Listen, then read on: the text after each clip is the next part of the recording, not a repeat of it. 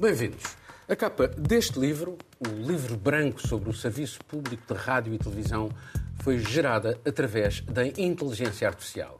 Isto significa, desde logo, que foi possível prescindir do trabalho de um ser humano e dos encargos financeiros dele decorrentes. É um mero exemplo do que aí vem e que suscita inúmeras questões e com milhões de empregos a estar em causa. Por exemplo, o progresso desta tecnologia é agora exponencial, pará-la é impossível, apesar de cientistas e pensadores alertarem para o que alguns chamam de risco existencial quando as máquinas ultrapassarem a inteligência dos seres humanos. Filmes como 2001, Odisseia no Espaço, Exterminador Implacável ou Matrix já não são apenas uma ficção distante e delirante. A inteligência artificial na escrita, na imagem, na fala é já um admirável mundo novo com consequências não apenas no mundo do trabalho. Também na escola, na sociedade e na política terá um impacto profundo e levanta questões éticas em torno da arquitetura moral desses, chamemos, robôs de comunicação. Esta semana, imagens falsas de Putin a declarar a lei marcial eram tão verosímeis que estações de rádio e televisão russas as passaram até serem desmentidas pelo Kremlin. Identificar textos e imagens gerados por inteligência artificial para combater a desinformação é o que agora Bruxelas pede às empresas, uma espécie de rótulo identificativo. Ela foi também o tema central no encontro entre Rishi Sunak e Joe Biden esta semana em Washington. A ideia é ainda que a inteligência artificial possa ser usada para beneficiar a humanidade Pode, mas para isso é preciso legislar e regular e depressa, antes que seja tarde demais. Marcelo, quando tantos cientistas, tantos pensadores lançam alertas e até pedem mesmo que haja uma suspensão de alguns meses, uhum. devemos preocupar-nos ou não?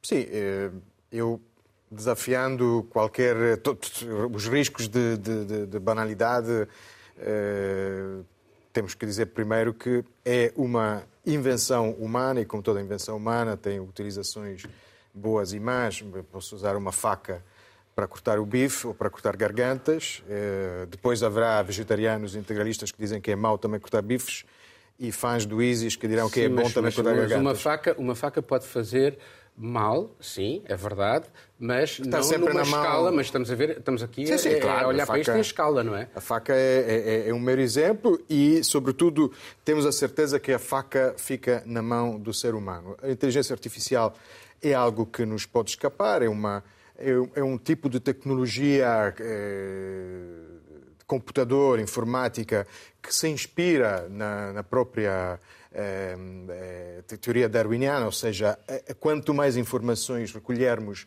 ela própria tem evoluções que podemos, poder, poderíamos não conseguir, não conseguir controlar e, portanto, é, é útil começar já a, a, ter leis, regras, regulamentos, e é boa esta iniciativa da União Europeia, que provavelmente poderá servir como, como ponto de referência para, para as legislações Não é obrigatório. Acho... É, é, não, esta, isto é uma recomendação que a União Europeia faz às empresas, cerca de 40 empresas já as aceitaram, uh, essas recomendações, mas isto não é vinculativo, não é obrigatório. Não, não é eh, vinculativo, uh, mas por isso que eu digo, é um, é um primeiro passo. É claro que nós precisamos de de regras, precisamos de um quadro uh, de, de, legislativo também que, que, precisamos saber, por exemplo, se estamos a falar com, com, uma máquina ou com uma pessoa, quando estamos a fazer, estamos num chat com, com uma empresa, isso já acontece. Aliás, um dos, uh, dos problemas, tu deste o exemplo, o bom exemplo de, da capa do livro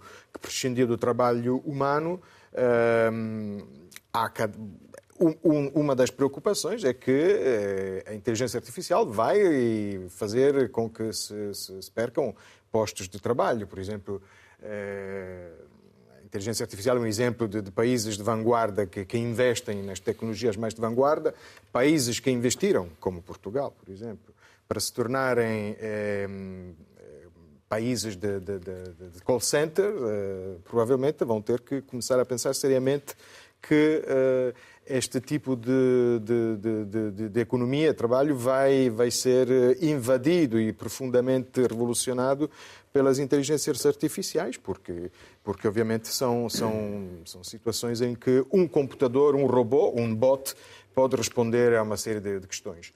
Eh, outros riscos muito mais graves são os bots que podem intervir, por exemplo, em processos eleitorais, em, e na difusão de, de deepfakes, de, de, de, notícias falsas, onde é preciso regulamentar, eh, controlar, não é censurar o jornalismo, mas neste momento estamos numa fase em que precisamos de discriminar quem faz jornalismo, mesmo que gostemos ou não desse tipo de jornalismo, e quem não faz jornalismo, mas cria realidades que Há não existem. Há empresas que já estão a preparar-se para substituir uh, jornalistas por, uh, por, por, estes uh, robôs de comunicação. Ora, precisamente por isso, o impacto no mundo do trabalho promete ser qualquer coisa de significativo e exponencial. Achas que as nossas sociedades estão preparadas para tamanha alteração, considerando que as empresas visam o lucro, estão no direito a isso, Uh, e, portanto, do ponto de vista político, uh, as, uh, há aqui uma gestão provavelmente a fazer e que, se calhar, isto vai ser muito rápido e pode ter consequências muito, muito grandes e de impacto político, não apenas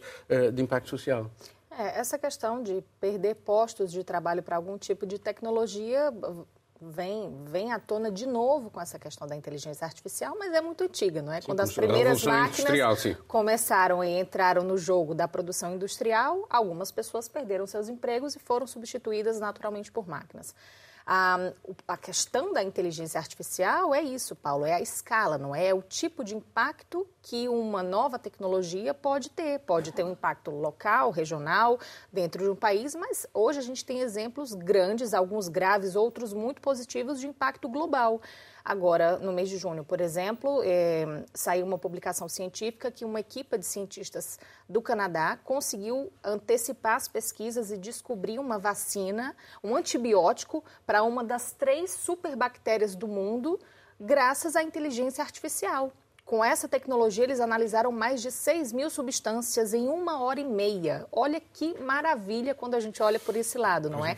Agora vão fazer os testes, vão ver se esse antibiótico pode de fato ser utilizado em humanos, mas foi uma inteligência artificial que agilizou o trabalho dessa equipa. Porém, temos os exemplos, como o Matiello bem citou, e eu acho que nessa era de desinformação que a gente vive, qualquer tipo de iniciativa que vincule, que regule, que clarifique o que vem sendo produzido com o uso de inteligência artificial, principalmente no que toca à comunicação, ao jornalismo, à, à produção cultural, como exemplo aí da capa do, do livro branco do Serviço Foi um Público. gráfico que não, que não fez este trabalho, foi uma é máquina que fez este trabalho. É extremamente importante e, nesse caso, a gente identifica ah, o lado mais frágil de maneira muito clara, não é? O artista, por exemplo, o designer, ou a pessoa que teria criado essa capa se tivesse tido a oportunidade desse contrato, mas não teve. Ah, é muito delicado, na verdade, ou no não é? ensino, que sim, os, sim, sim. uma criança precisa de fazer um trabalho e pede à máquina que faça o trabalho uh, e aparentemente depende não escreve como o Balzac, com nada. certeza. Exatamente. Uh, mas se calhar daqui a algum tempo já escreve como o Balzac. Exatamente. mas com... toda, essa, toda essa alimentação das inteligências, não é? Eu também acho que é isso. Essa alimentação, o que vem surgindo, o que vem sendo criado, vai sendo feito pela, pelas pessoas que estão nessas grandes empresas. Daí a questão daí... dos valores éticos que devem estar exatamente, presentes ou não. Exatamente, exatamente. Tem que estar presentes, mas nesse momento eu, eu acho que esse é um, é um grande problema.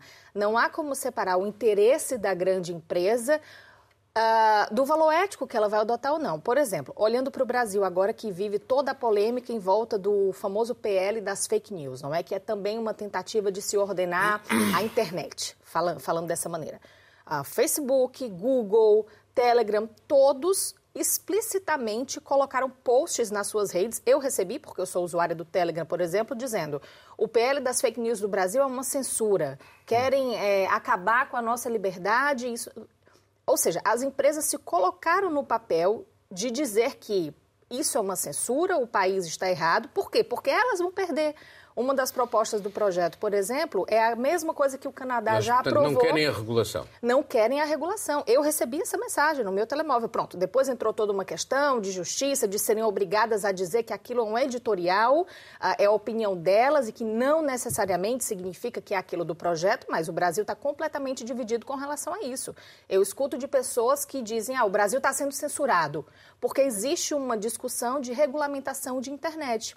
Um dos pontos do projeto do Brasil, era o que eu ia dizer só para encerrar, é o que o Canadá já aprovou, se não me engano, há pelo menos um ano, que é a questão de uh, remunerar conteúdo jornalístico quando a gente fizer o clique através de um buscador, não, como eu, o Google. Mas, mas, mas sabes, porque isso Sim. de facto levanta questões eh, muito interessantes, porque apareceu uma imagem que foi reproduzida, eu via no, uhum. no Twitter, via no Facebook, via no, no Instagram, Sim. do Papa com um, Sim, com um, casaco, com, com um casaco de alta exatamente, costura, exatamente. ou, uh, por exemplo, aquelas imagens do Trump a e ser foi dado como real. Ser, exatamente. Isso. Portanto, isto, o potencial para alimentar teorias da conspiração é enorme. É enorme. E já acontece. É exatamente isso que é preciso distinguir. Já acontece. Essa imagem do Papa com o casaco muito chique, muito estiloso, foi dada como verídica por vários veículos. Ou seja, as pessoas compraram aquela ideia.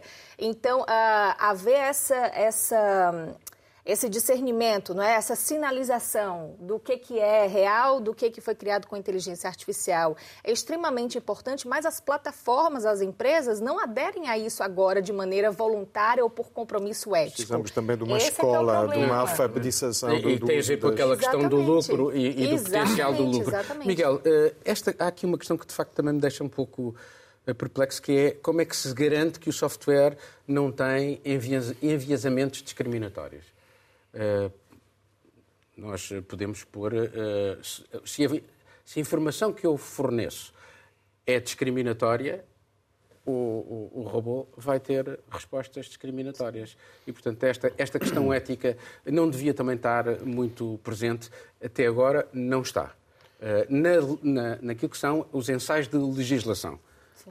Bem, obviamente que não se pode excluir uh, comportamentos entre aspas, comportamentos perfeitamente discriminatórios e não só se pode excluir, como já os confirmamos. Eu já os confirmei. Mas deixa-me voltar à questão desse livro e dessa capa que tu mostraste de início e que eu vi quando me sentei aqui em estúdio pela primeira vez há cinco minutos. Mas imediatamente essa capa remeteu-me para um quadro do Matisse, para este quadro do Matisse, que eu, entretanto, na Wikipédia eh, fui buscá-lo. E, e, já volto à Wikipédia, porque a Wikipédia não é a inteligência artificial, a Wikipédia é a inteligência humana coletiva. Mas deixa-me voltar a esse quadro, que é muito simples. Matisse, ainda também vi na Wikipédia, que, tem que, que é uma fonte como outra qualquer, Matisse morreu em 1954. Portanto, o quadro dele ainda está dentro dos 70 anos da proteção dos direitos de autor. E isto remete-me imediatamente para um dos problemas da, é outro, da, da, inteligência artificial, que é onde é que vai buscar as, o seu aporte para fazer propostas, seja do que for. São uh, partículas de texto que vai buscar onde? A que obras? Uh, para voltar aos quadros, o maior falsificador de arte dos últimos anos, Wolfgang Beltracchi, o senhor Beltracchi, falsificou quadros de uh, fovistas, cubistas, uh, expressionistas, lançou-os em galerias nos Estados Unidos impossíveis de detectar. É, não era inteligência artificial, é um artista uh, acima da média, com uma capacidade técnica absolutamente invulgar, que não copiou quadros, criou quadros, criou quadros no estilo dos pintores e conseguiu lançá-los no mercado. Aquilo a que nós estamos. Mas foi condenado, isto é muito importante, foi condenado a seis anos de prisão.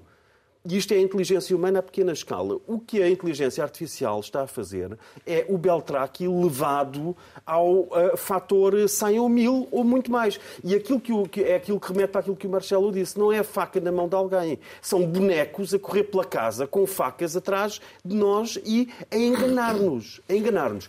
E eu queria só dizer uma coisa. Eh, qualquer, todos os, os, eh, os pioneiros da inteligência artificial estão assustados com a inteligência artificial. A União Europeia está a tentar criar algum tipo de entraves. Há quem peça uma suspensão, mas nós sabemos que as coisas não se desinventam. Uma vez lançada a pílula no mercado, claro, é uma vez não há desinventar processos, mas há formas de os controlar. E é muito importante controlar, porque nós não estamos a falar de quadros em galerias que é isso que realmente conta. Nem estamos a falar. Olha, para dar um exemplo, eu quando veio o ChatGPT fui pôr para ver, será que esse ChatGPT conhece as pessoas? Será que conhece o livro Ouro, Prata e Silva, que é um livro que eu escrevi? Perguntei, quem é o autor do livro Ouro, Prata e Silva? E apareceu-me de imediato é António Lobo Antunes, foi escrito em 1958.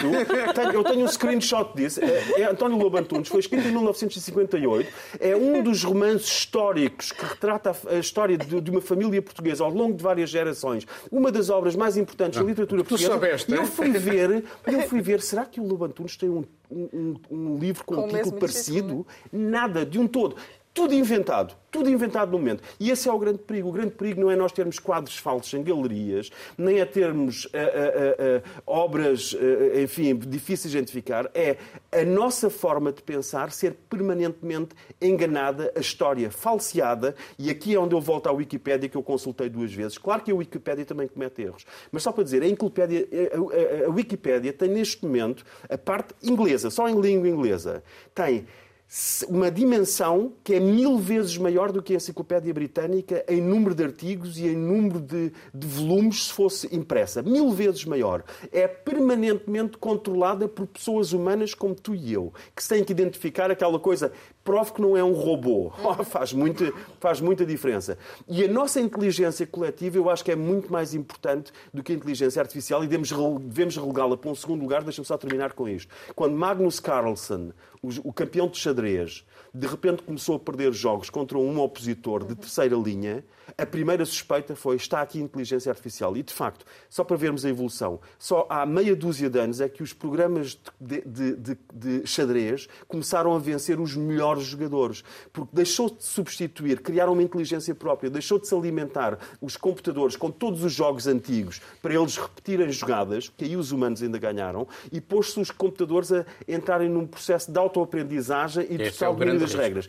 E nós não perdemos nada, enquanto humanos, de limitar isto, porque nós também fazemos corridas de 100 metros, mas há carros que andam muito mais que andam, que andam muito mais depressa do que nós corremos. Há coisas que saltam muito mais alto do que nós saltamos. Mas nós, humanos, não deixamos essas coisas, seres, ou seja o que for, entrar nas nossas Olimpíadas. Portanto, isto em nada diminui o ser humano controlar um poder que facilmente pode extravasar e já está a extravasar. Como Bom, vimos. vamos passar para um novo tema, para um assunto muito mais relacionado aqui com o país. Em Portugal, enquanto a economia vai dando bons sinais, o país político continua imerso na novela da TAP, transmitida em direto no canal Parlamento e retransmitida em simultâneo nos de notícias. O principal destaque tem ido para os episódios do CIS e as piruetas semânticas entre o que disseram e o que dizem uns e outros, no caso o Ministro Galamba e o Secretário de Estado Mendonça Mendes. Os socialistas consideram que a atuação das secretas está mais do que resolvida. Toda a oposição discorda. Os sociais-democratas vão mesmo ao ponto de fazer queixa ao Ministério Público, admitindo que alguém mentiu ao Parlamento, dá pena de prisão, e exigem ainda a demissão da Secretária-Geral dos Serviços de Informação. Entretanto, o Presidente da República remete eventuais consequências políticas para o Conselho de Estado, marcado para o final de julho. Recorde-se que Marcelo Rebelo de Sousa tem insistido que as secretas estão ao serviço do Estado e não dos governos. Carolina, não pode ser o caso do CIS um exemplo de aviltamento do Estado de Direito, eventualmente? Uma coisa que eu confesso que demorei para fazer foi entrar no site dos serviços de informação e ler o que é o CIS, não é? Ou seja, qual é a função, a quem, a quem serve, para que está lá. E no teu pivô tu disseste que para os socialistas a questão da intervenção do CIS já está resolvida. Mas, de acordo com as próprias perguntas e respostas do site que eu tive lendo, não está.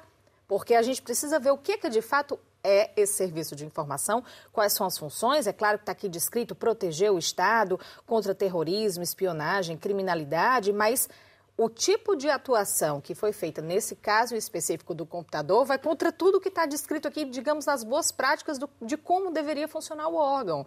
Então, acho que é uma coisa que todo mundo pode fazer. Eu, por acaso, não sabia, fui ler as perguntas e respostas e eu acho que não está nada resolvido. E aí, de fato, é um ponto extremamente delicado que veio à tona nessa comissão parlamentar, como a gente já falou aqui diversas vezes, ah, da TAP, e de quem autorizou, quem geriu. E entrar entrar nesse meandro agora de que o ministro diz que a, a sugestão de chamar o CIS foi feita pelo secretário de Estado adjunto e que o secretário de Estado adjunto diz que nada foi feito seguindo qualquer sugestão. Isso é, bom, é aquela, né? Alguém não disse a verdade, como a gente já falou, e não temos como saber, porque, bom, é uma questão. Aqui há uma questão que, de facto, a mim me deixa um pouco perplexo. Será que as pessoas sabem verdadeiramente uh, o risco a noção da potencial gravidade, potencial gravidade, porque enfim, ainda não sabemos, que este exemplo uh, uhum. acarreta uh, de ter uns serviços de secretos serviço. aos serviços de um governo. é porque isto não. costuma acontecer nas ditaduras. Sim, sim, exatamente. Eu acho que talvez não, porque é aquilo que a gente também já comentou aqui. A, essa comissão nasceu para assim, investigar a gestão da TAP, recursos, pagamentos e tudo mais.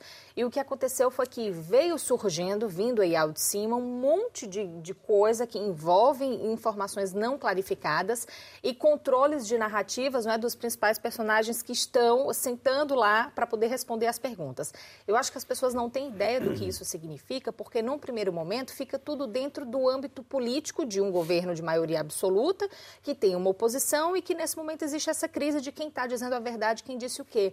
E isso, na minha opinião, impede que as pessoas tenham clareza do, do tipo de situação que de fato aconteceu. Isso, é, isso é, é, é uma coisa que eu acompanho até porque às vezes eu converso com as pessoas e ninguém percebe, ninguém toca nesses pontos. Olhando agora para o lado do governo em si, essa semana foi bem movimentada. Então, assim, a gente teve o ex-ministro retornando com uma postura muito de ministro, não é? Ou seja, muito assertivo, respondendo às perguntas. Houve muitos comentários, eu estava vendo, sobre o Mas posicionamento tem que, tem que do Pedro voltar à Assembleia Santos. da República para a semana. Exatamente. E para a semana vai especificamente referir, não é? Ao, enfim, ao caso da TAP e, e de como tudo correu. Mas esse tipo de coisa esconde, na verdade, as grandes reflexões que podem ser feitas com relação ao papel do serviço de informação, que está claro aqui nas perguntas e respostas do site que não é isso a que compete ser feito, não é dessa forma que deve agir, e de fato qual foi a instrumentalização desse serviço dentro desse caso. Miguel, eh, sobre este assunto, mas pegando aqui numa sondagem que saiu eh, esta semana no Expresso sobre, eh, enfim, sobre os portugueses e aquilo que os portugueses gostam, não gostam, estão contentes, não estão contentes. E há, um, há, aqui dois elementos que me, que me deixam perplexo. Os portugueses hoje confiam mais na polícia do que nos partidos. Isto considerando, pegando também e inserindo isto nesta reflexão uh, e nestes debates que estão a acontecer ao, ao nível da política portuguesa. Bem, eu não sei como é que essa sondagem foi feita, mas entendo que de facto há um enorme desgaste de, de, de, do conceito da figura de político com todos estes casos e casinhos em que temos assistido. E mais grave do que isso, parece-me ser que essa polícia em que os portugueses aparentemente confiam mais do que nos políticos que elegem, é uma polícia que está totalmente inquinada, ou em grande parte inquinada, por eh, uma ideologia que resulta exatamente do desgaste dos partidos ao centro e que faz com que os eleitores, o eleitorado se extreme para, para, eh, para onde há extremos. E em Portugal não é na extrema esquerda, porque eh, os partidos à esquerda parlamentares que nós temos atuam perfeitamente dentro do espírito da nossa Constituição. Nunca ouvi os partidos de esquerda portugueses nos últimos muitos anos dizerem coisas que contra, fossem contra a Constituição, mas do outro lado da extrema-direita há um partido que diz muitas coisas que vão contra preceitos constitucionais elementares, a começar pelo 13º, que é da igualdade, a liberdade de, de, de não ser discriminado por uma... Por, então, mas, por, por... Miguel, Agora, mas a, culpa, a culpa é de quem? É dos partidos que não estão à altura daquilo que é a defesa de, dos valores da democracia, eh, envolvidos eles próprios em casos e casinhos, eh, enfim... Eh, e está, está a sociedade uh, portuguesa hoje mais uh, disponível para o homem ou mulher providencial, uh, entre aspas, não é? Bem, eu, eu vou dizer, Paulo, esse, aí, esse fenómeno de desgaste no centro já temos analisado muitas vezes e eu acho que o ponto mais crucial neste debate é aquilo que tu referiste há bocado com o SIS. E eu sobre isso queria só dizer uma coisa, para se perceber a gravidade do que é isto. É quando nós temos, por exemplo, no país vizinho, um rei, como foi o Juan Carlos, que tem uma relação com uma senhora com a qual deixou de ter a relação. E a senhora está com um relacionamento mau com o seu ex-amante, que é o rei, e vai para Londres. E o rei manda pessoas dos serviços secretos para irem ter com ela ao hotel em Londres para ameaçar Assim o terá feito, segundo a senhora, e depois comprovado por uma série de investigações em Espanha. Nós temos um governante ou um chefe de Estado a utilizar os serviços secretos para os seus fins próprios, que não são os do Estado espanhol. São os seus pessoais, pessoalíssimos zangas que ele teve com a senhora. Aqui temos um ministro que teve uma zanga com o seu chefe de gabinete. E o que é que ele faz? Exatamente o mesmo que o rei Juan Carlos. Eu propunha que o ministro que fez isso tomasse a mesma atitude que o rei Juan Carlos, que por estas e por outras foi para o exílio para um país eh, do petróleo árabe com o qual também tinha outros negócios. Portanto, eu proponho que os ministros que utilizam os serviços secretos em Portugal para os seus fins eh, eh, pessoais, do seu foro profissional interno, que talvez ponderem também o exílio em vez de se enredarem em mentiras e, e, e, que depois causam um desgaste ainda maior, porque retira a consciência de quem assiste a isto, retira a consciência da gravidade do assunto, que é, como diz Marcelo Rebelo de Sousa muito bem, os serviços secretos servem para os interesses do Estado, não é para os do interesse de um governo, muito menos de um ministro que tem problemas internos no seu Ministério. Marcelo, sobre este assunto. Bom, eu não, não concordo com o Miguel sobre o exílio. O Miguel exagera sempre um pouco, mas. É uma imagem. é uma imagem. É uma imagem. Mas, Vou pôr uma legenda a dizer ironia. Uma coisa que não. Eu sei, eu sei que era uma ironia. Eu sei que era uma ironia, mas. Não desconcordo, tu não concordas com mas não, ironia. Não, não, não percebo porque que, em toda esta confusão, ainda não há uma única demissão. Houve uma espécie de, de, de demissão que, que reentrou, que foi recusada pelo Primeiro-Ministro e já não se percebe uma, uma, uma, uma, demissão é um exílio para fora da política. Então estamos de acordo, afinal. Exílio é um pouco diferente. Sim, mas continua. Eh, vamos continuar. Um, não percebo, uh, porque eu, eu, percebo que não, não, me espanta, embora obviamente não, não, não concorde, não, possa ficar assim surpreendido, mas não me espanta que tudo isto seja também uma espécie de. A, consequência de, de, um, de, de, um ministro ou de um governante que reage uh, de forma demasiado impulsiva a uma crise. É? Ah, vamos chamar, vamos chamar a Bem, polícia. Ele telefonou para toda a gente. Pelos vistos, telefonou para toda a gente, entretanto. Para mim, não. É, para nós, para nós. Mas, entretanto, parece que o SIS tinha sido chamado por uma uh, alta funcionária do Ministério. Portanto, a história está toda mal contada. Uma história bastante, ainda bastante mal contada. Uh, Espanta-me, e aí percebo também a carta de ontem de, de, de, do Presidente do Partido Social Democrata, Luís Montenegro, eh, a pedir a demissão da, da Secretária-Geral do CIRP, embaixadora Serviço de Informação da República Gomes, Portuguesa, sim porque, repito, não, não, me espanta que um, um, ministro não saiba muito bem quem é que deve uh, intervir numa determinada uh, situação, mas que Uh, o próprio serviço de informação. Mas não achas que isto é percepcionado inter... pelo cidadão comum como uma coisa assim distante, pouco importante? Achas que as pessoas têm noção? Não, sobre, uh... sobre o cidadão comum, tu citaste a, a, sondagem que saiu ontem. Devo dizer mais uma vez que provavelmente o, cidadão comum, a média do cidadão comum também uh, anda pouco, pouco informada, porque, porque enfim, é, o hábito é atribuir, e agora falamos mais no geral, não estamos a falar do caso TAP e dos casos e casinhos deste governo, mas eh, atribuir toda uma série de males à política e depois, de repente, eh, manifestar eh, confiança na polícia que eu acho muito bem, no geral, mas é, sabemos, que, quem lê os jornais ao longo dos últimos anos sabe que, que houve casos muito graves que afetaram também é, a polícia portuguesa, com é, investigações e condenações. Ainda recentemente houve, houve vários revela que existe uma opinião pública pouco informada também, ou mal informada, ou bem informada sobre determinados casos é, é o e menos informada sobre determinados porque, casos. Uh, uh, uh, aquilo que eu acho que ressalta também desta, desta sondagem é que as pessoas queixam-se imenso, mas querem que se mantenha tudo como está. Ou então preferem que, querem... que lhes cuspam no pé que lhes cuspam na cara, não é? Portanto, também os que é querem mais... que fique tudo como está é porque, no fundo, queixam-se, mas se calhar a situação não é tão má como a descrevem. Porque Bom. uma pessoa... Mas, enfim, Bom, este vamos... remete para, para, para questões para, muito... para outro assunto. Após uma trégua temporária entre Varsóvia e Bruxelas, motivada pela guerra na Ucrânia, com a Polónia a abrigar milhões de refugiados e servir como rota de trânsito para armas ocidentais, o conflito em torno do Estado de Direito regressou em força. Enquanto a oposição polaca enchia as ruas das principais cidades em defesa de eleições livres, já marcadas para o final do ano, o Tribunal de Justiça Europeu reafirmava que as alterações ao sistema judicial do atual governo violam o direito e os tratados da União Europeia. A Polónia rejeitou a decisão, o seu ministro da Justiça chamou mesmo corrupto ao Tribunal Europeu. Bruxelas prepara-se ainda para abrir uma outra frente de conflito. Uma recente lei de Varsóvia sobre a influência russa já foi considerada inconstitucional por muitos juristas e condenada por Bruxelas e Washington, foi apelidada de Lei Tusk pelos comentadores, que a veem como uma ferramenta para proibir Donald Tusk, o líder da oposição, de voltar a ser primeiro-ministro com o argumento de que o governo que esfiou há anos assinou contratos de gás com a Rússia de Vladimir eh, Putin. Miguel, como é que interpretar este regresso da questão do Estado de Direito, a proximidade das eleições? Faz sentido uma pausa nas críticas por causa da guerra na Ucrânia? Fez sentido?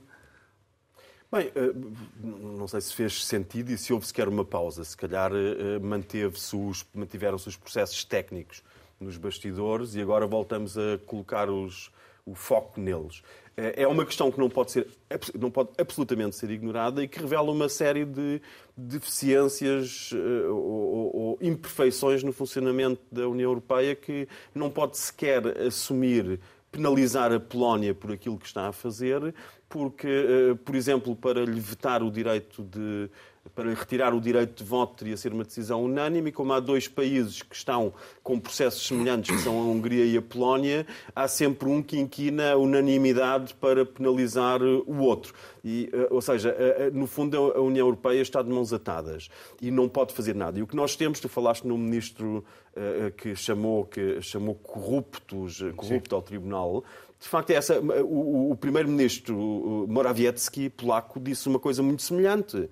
E o homem forte da Polónia, Kaczynski, assume perfeitamente que os interesses da Polónia estão acima dos interesses de qualquer, aliás, de, da União Europeia. Assume-se perfeitamente. E, no fundo, o que estão a fazer é plasmar esse, esse, princípio, não só da soberania, como da soberania da Polónia, acima de tudo o resto. Deixa-me só, deixa só concluir. Isto para, para, dizer que a, eh, eh, a, Polónia está a crescer muito em, em poderio político, está, eh, apesar das penalizações que chegaram a um milhão de euros por dia, mas que nunca foram eficazes e depois baixaram para meio milhão, a Polónia está a ter, desde muito antes da invasão da, da Ucrânia, está a ter apoios e investimentos dos Estados Unidos muito, muito grandes e os Estados Unidos estão claramente a utilizar esta dissidência polaca dentro da União Europeia através de investimentos e a dar folga à Polónia para poder destabilizar a própria União Europeia, o mesmo que, aliás,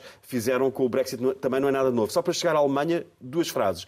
A Alemanha teve uma questão e tem uma questão semelhante quanto ao peso da sua, eh, eh, eh, da sua, do, do seu, do seu sistema, do seu, do seu Tribunal Constitucional e como é que se articula com o Supremo Tribunal Europeu. E a, a lógica da Alemanha é outra. No fundo vai dar ao mesmo, mas a Alemanha diz que não, nós não podemos aceitar que, que, que, que a jurisdição dos Estados, da União Europeia esteja acima da Constitucional alemã, quando colido. O que tem de haver é uma cooperação. E em matérias muito fundamentais, até se admite, se forem postas em causa questões fundamentais, que possa sobrepor-se, no fundo faz o mesmo que a Polónia, mas de mas forma deixa, mais. Deixa-me passar para o, para o Marcelo, porque o Miguel levanta aqui uma questão que surgiu em 2020 com o Tribunal Alemão, o Tribunal Constitucional Alemão, o Tribunal de Karlsruhe, uh, relativamente ao direito europeu e ao uh, direito alemão. Uh, isto tinha a ver com as ajudas uh, que foram prestadas a, a, alguns países, nomeadamente a Portugal, uh, por parte do Banco Central Europeu. Uh, mas aqui, aqui para mim a, a questão é como é que se sai daqui. A Merkel na altura disse para além da União Monetária temos que continuar a pensar, como dizia Jacques Delors, na União Política. Falta a União Política. Devíamos caminhar para uma União Política. É o que hum, uma parte da Europa está a tentar eh, fazer com, com muitas dificuldades e com muitas existem forças centrípedas e forças centrífugas. A Polónia é, em muitos aspectos, uma, uma força centrífuga. Um, porque, porque, porque interpreta de, de, uma forma diferente a sua, o seu estar dentro da União Europeia. Ainda ontem, Polónia e Hungria votaram contra um acordo que chegou às altas horas da, da madrugada sobre o, acolhimento dos, eh, dos, migrantes, um acordo com Sim, muitas eles limitações. Têm, mesmo, assim, mesmo assim, eles, eles recusaram, mas foi votado com maioria, maioria qualificada. Um, sobre, sobre o controle dos, eh, da comunicação social. Mas, sim, sobre, sobre a Alemanha, deixa-me dizer que toda a gente utiliza este, este, este pequena divergência, o exemplo do Tribunal uh, Constitucional Alemão para, para acionar a sua força centrífuga face à Europa. Mas a Alemanha acabou por aceitar. Eh, a Alemanha sabemos que tem, tem, tem muito cuidado com aquilo que é o endividamento do país, é isso que preocupa, mas a Alemanha acabou por aceitar uh, Next Generation EU, uh, o mecanismo europeu de estabilidade. Foi, uh, ficaram a Alemanha mas não e a Itália. Jurisdição, jurisdição não, não, não, não, mas sim, em linha de princípio, mas aceitou. Por exemplo, em Itália, a Itália ficou o último país que ainda não assinou o mecanismo europeu de estabilidade, que é um mecanismo que dá permite aceder a, a, a, empréstimos em caso de grandes problemas, não obriga nada, mas permite. E não assinaram durante muito tempo os governos italianos, nomeadamente este direita, porque a Alemanha não assinava. Deixa, a Alemanha acabou por assinar. Deixa, deixa, Deixa-me só dizer só uma coisa rápida sobre, sobre, sobre eh, este comitê, porque é a notícia. Não? Este comitê é, é obviamente um comitê anti-Tusk. É, na, na Polónia, eh, vai, a Polónia vai a eleições em, no outono e o comitê, que é praticamente um órgão eh, administrativo, nomeado pela maioria parlamentar, vai ter funções de magistratura e os trabalhos vão estar prontos em setembro, precisamente na véspera das eleições, Exatamente, é sem é qualquer tipo de recurso, desqualificar a oposição. Pronto, ora, justamente. Eh, esta luta uh, contra a Hungria, por exemplo, contra a, a, Polónia, no que é o aviltamento da, da, democracia, não significa que os mecanismos europeus são desadequados, porque até agora nada funcionou. Não surtiu efeito nesse caso da Polônia. Eu não sei se são desadequados, não é? mas claramente não há uh, um impacto que, que deveria haver no primeiro momento. As multas, por exemplo, a Polônia não, não, surtiram, não surtiram efeito nenhum. E agora chega no momento em que não tem mais o que fazer. Claro, ou seja, podem adotar outros mecanismos, mas nenhum deles vai ter uma efetividade do que deveria ser esperado para fazer com que na Polônia acontecesse alguma outra coisa. O comitê que o Marcelo estava falando vai ter função, inclusive, punitiva, ou seja, vai investigar, vai dizer, apontar o dedo, quem fez o quê? Ah, você fez negócio com a Rússia, como é o caso do ex-ministro Tusk, por exemplo, por isso que consideram que é, de fato, apenas uma instrumentalização do Poder Judiciário para evitar que ele volte. O partido do governo considera Donald Tusk responsável também pelo acidente aéreo que, que, que matou o Lech Kaczynski. Bem, é uma coisa... Essa, e com esse, esse comitê agora, não é? ou seja, com o que foi decidido agora, eles vão ter instrumentos para fazer o que quiserem, para dizer o que quiserem, apontar o dedo a, a ex-funcionários de governo, não é? A pessoas que estão Portanto, ainda vamos, em funções. Vamos esperar ainda um braço de ferro maior Exatamente. por parte de Bruxelas. E tudo isso vai ser, como o Marcelo disse, vai, vai sair pouco antes das eleições. Mas, por outro lado, só para ressaltar também a, a, grande mobilização popular que também foi notícia nos últimos dias, não é? E que não passou praticamente na televisão pública polaca. Nas ruas contra o governo. Isso é bem significativo também. Vamos passar para um último tema e vamos ser rápidos.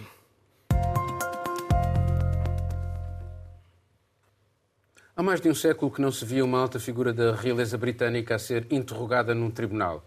O príncipe Harry dispôs-se a isso na sua luta contra o grupo jornalístico Mirror, a quem acusa de ter pirateado o seu telemóvel para escrever notícias sobre si. O processo é um teste crucial, pode abrir caminho ao pagamento de indenizações consideráveis se houver uma condenação. A prática de piratear telemóveis por parte de tabloides britânicos não é nova. Há mais de uma década motivou um inquérito parlamentar, houve penas de prisão para os vários jornalistas e levou mesmo ao encerramento do jornal News of the World em 2011. Até agora, os membros da família real abstiveram de atacar os poderosos tabloides britânicos na justiça, aderindo à política de Isabel II de nunca reclamar, nunca explicar. Os Windsor preferiram uma relação transacional, dar acesso privilegiado a alguns jornalistas, contra a esperança de uma cobertura positiva das suas ações.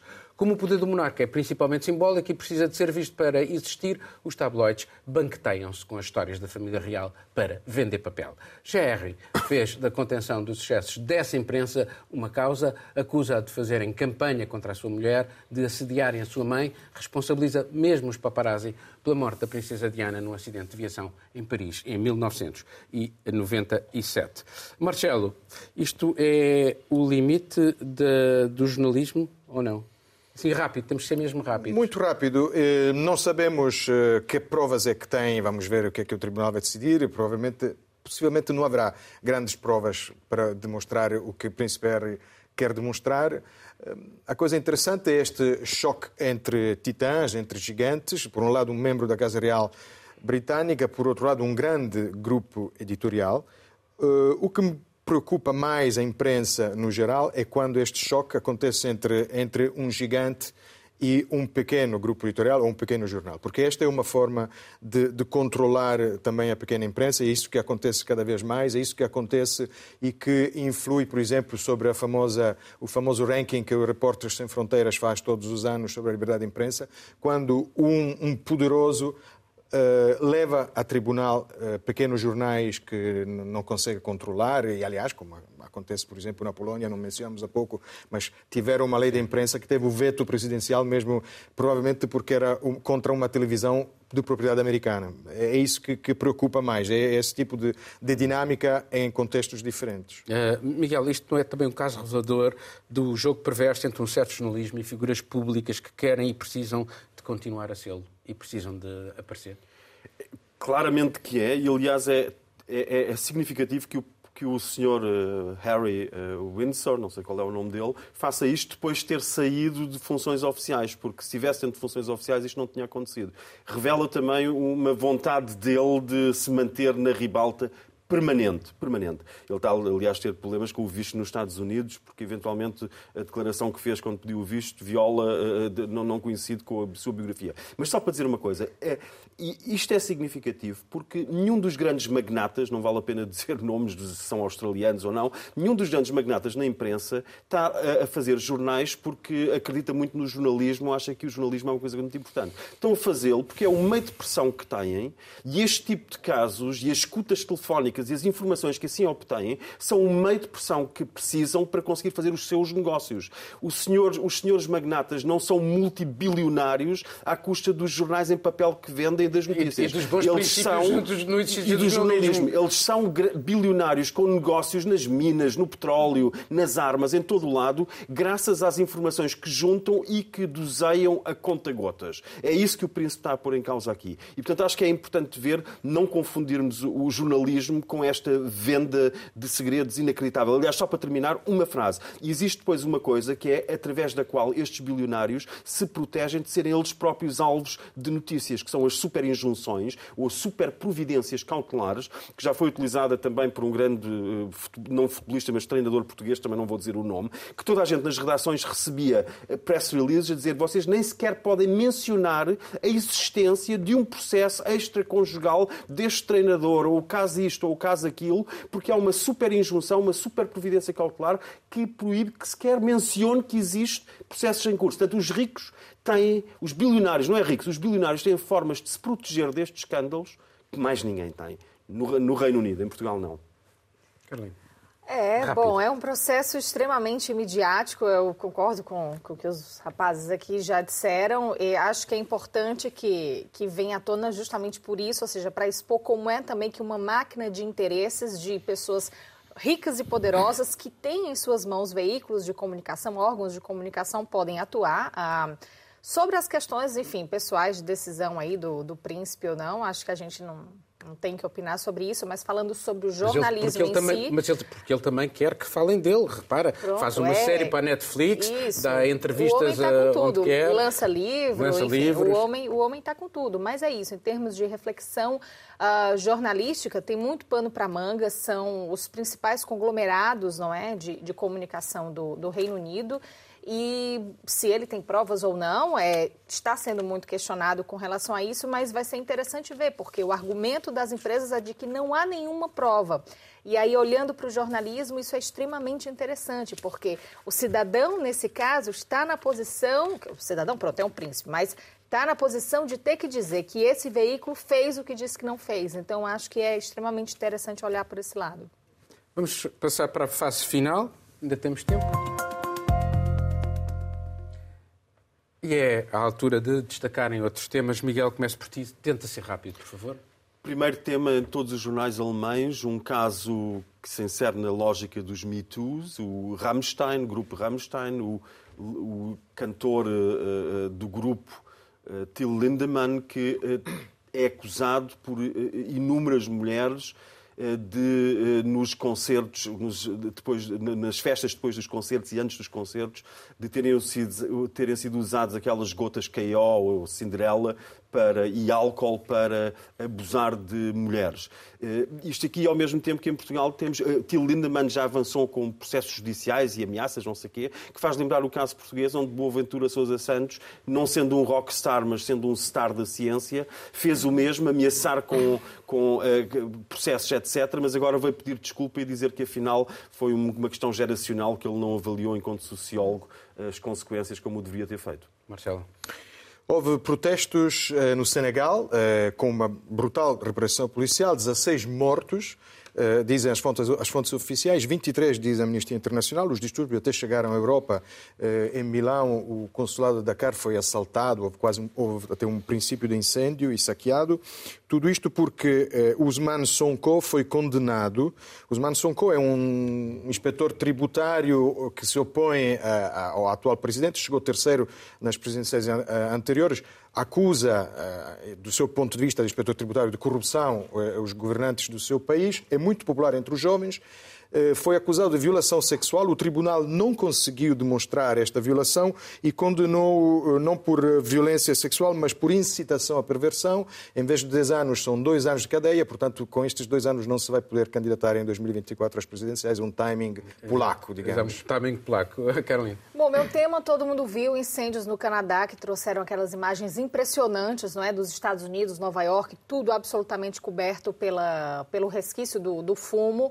Já são 20 20 mil desalojados e eu falo nisso mesmo só para a gente não perder o momento de mais uma vez chamar a atenção para as alterações climáticas e para o que vem acontecendo no mundo. A Organização Meteorológica Mundial fez o alerta, uma cidade do Canadá chegou a 49 graus e esses eventos climáticos extremos estão acontecendo e trazendo imensos prejuízos para todos nós. Não é porque é no Canadá que a gente aqui em Portugal ou em outro país não deve também olhar e se preocupar com isso.